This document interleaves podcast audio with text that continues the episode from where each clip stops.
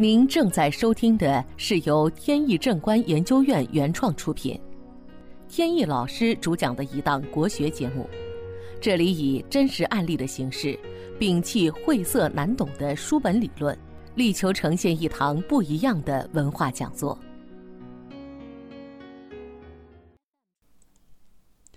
今天跟大家聊一个有关名字的话题，不过不是个人起名，是企业的名号。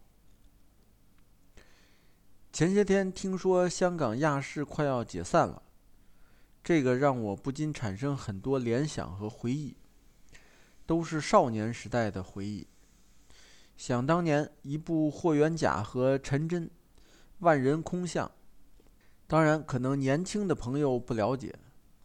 我那个时候呢，是大家非常热衷的，而现在亚视走到这个地步，真是让人唏嘘和感叹。我曾经有个朋友在亚视工作，那是很多年前的事。他本来在一家内地的电视台，九十年代初去了亚视，在那儿做了十几年以后，又回到内地开了一家广告公司。现在做的是风生水起。他在亚视的时候就问我，让我看看亚视将来的发展怎么样，他待在那儿呢行不行？我呢也没接触过亚视，所以呢由于信息太少，就没法做判断。但是至少有一点可以肯定，亚视这个名字起的不太好。其实呢，亚视这个公司本身没什么问题，它原名是亚洲电视。不过呢，几乎没什么人叫这个名字，都叫简称。香港呢只有两家免费的无线电视台，就是亚视和无线。那么亚视是亚洲的亚，这就说明不管你如何经营，一辈子只能排老二。而且香港是个弹丸之地，根本就用不着那么多的电视台。现在呢，除了两家无线，还有两家有线台。现在的有线台呢，风头明显胜过了无线台，因为有线呢能够提供互联网的服务，而且呢，它这个服务提供的非常早。早在两千年以前，我去香港时候呢。他们就已经用上了有线的机顶盒，当时就能提供互联网服务。从那时起呢，亚视开始逐渐走下坡路。但是为什么不是无线解散，而是亚视解散呢？是不是就是因为它这个名字呢？也不能这么说，但至少是原因之一。有一点是可以确定的。名字对于公司来说是一件很重要的事情，无论公司大还是小。本节目由天意正观研究院原创出品。如需获取更多信息，请在任意网络上搜索“天意正观”即可。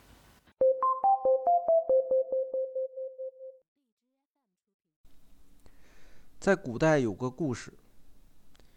一个人向来喜欢标新立异，他在集市上呢找了一个铺面，想做生意。第一件事情呢是先要起名字。他发现别人的名号呢都是什么兴、什么发、什么昌，要不就是什么祥，像北京有瑞福祥、永生昌、永兴昌这些，他都觉得俗不可耐。决定呢，反其道而行之。既然人人都喜欢这些字，我就专门挑一个兴衰的“衰”字来用。这个“衰”字呢，有两个读音，还能念“虽”。那么这个虽记店铺一开张，结果大家可以想象，谁去起名叫“虽”的这个店铺里买东西呢？一连好几个月没人光顾。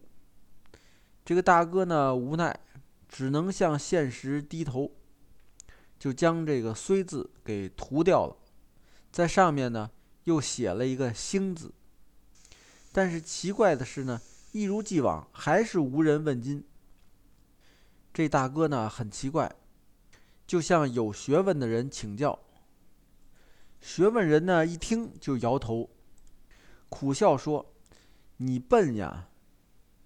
你虽然在‘虽’字上面又写了一个‘星’字，但是‘虽’字还在底下，所以你这个叫什么？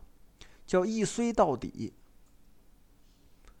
大哥一听，立马明白了，原来是这么回事儿，马上把牌匾扔掉，换了一块新的。这就说明一个道理。不管是在古代还是现代，起一个符合命理的名号都是很重要的事情。就像前些天有个朋友找我为他的贸易公司改名，他生辰八字中的五行缺金，命主五行呢是平地木。根据三命通会，气归藏福，阴阳闭塞，木气归根，伏乎土中。就说明呢，在名号中一定要把金补齐，这个很重要。再看他的命卦是解卦，本意就是解除困难的意思。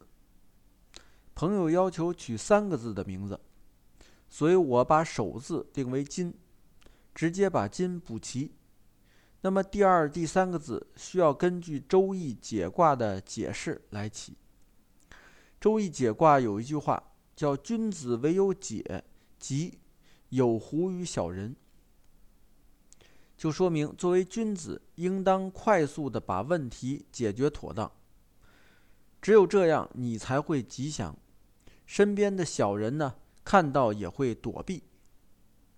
所以就取了两个字，叫维福。维呢，本身就是维护的意思，福是福利的福，去掉三点水。